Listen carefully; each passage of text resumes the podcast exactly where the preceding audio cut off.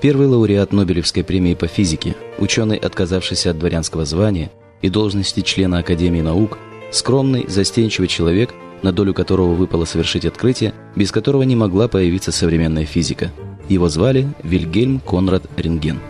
Он родился 27 марта 1845 года в немецком городе Линнепе и был единственным ребенком в семье преуспевающего торговца текстильными товарами.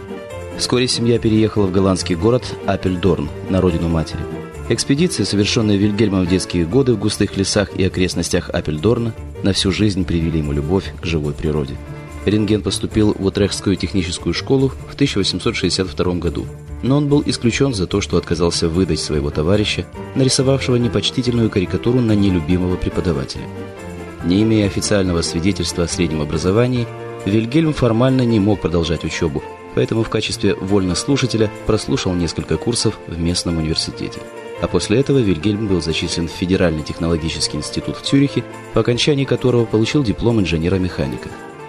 По совету ученого Августа Кунта рентген занялся физикой, после чего защитил докторскую диссертацию. В 27 лет рентген вступил в брак с Анной Бертой Людвиг. Они очень любили друг друга.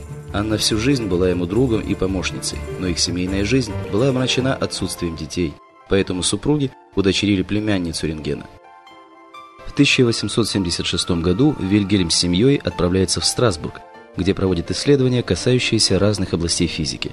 Эти исследования теплопроводности и поляризации света снискали ученому репутацию тонкого классического физика-экспериментатора. Рентген много и плодотворно работал, но успевал интересоваться также политикой и позволял себе критические высказывания в адрес кайзера Германии Вильгельма – Поэтому только в 1894 году Рентген был избран ректором Вюрцбургского университета, где он приступил к экспериментальному исследованию электрического разряда в стеклянных вакуумных трубках. Вечером 8 ноября 1895 года, занимаясь опытами в своей лаборатории, Рентген заметил свечение лучей от катодной трубки. Он с экраном в руках стал ходить по комнате, а когда рука ученого оказалась на пути лучей, он увидел на экране силуэт ее костей.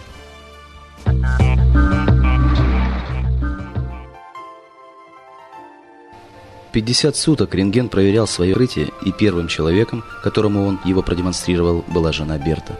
Именно снимок ее кисти с обручальным кольцом на пальце был приложен к статье рентгена о новом роде лучей, которую Вильгельм направил в физиомедицинское общество университета. Первое сообщение об исследованиях рентгена вызвало огромный интерес в научных кругах и у широкой публики.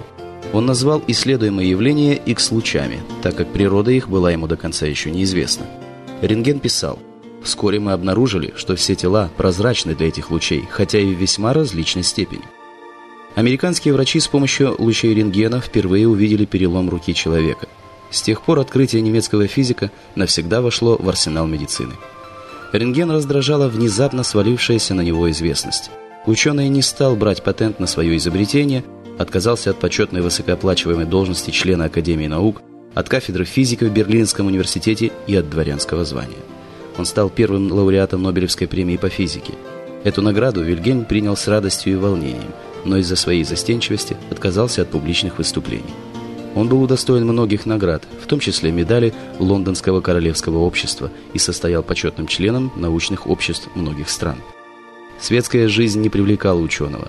Ему претила мысль о том, что он может привлекать всеобщее внимание. Рентген любил бывать на природе. Он много раз посещал во время отпусков городок Вайльхайм, где совершал восхождение на соседние Баварские Альпы и охотился с друзьями. Вильгельм Рентген ушел в отставку со своих постов в Мюнхене после смерти своей жены в 1920 году. Стараясь не думать о потере супруги, все свое время он теперь посвящал охоте. Стены кабинета ученого были увешаны охотничьими трофеями, но особенно он гордился коллекцией птичьих перьев – Рентген говорил, что их красота является подтверждением совершенства природы. Совершив открытие X-лучей, ученый не предполагал, что они губительно сказываются на здоровье. Занимаясь их исследованием большую часть жизни, ученый, вероятно, получил большую дозу облучения. Вильгельм Рентген умер 10 февраля 1923 года от рака внутренних органов.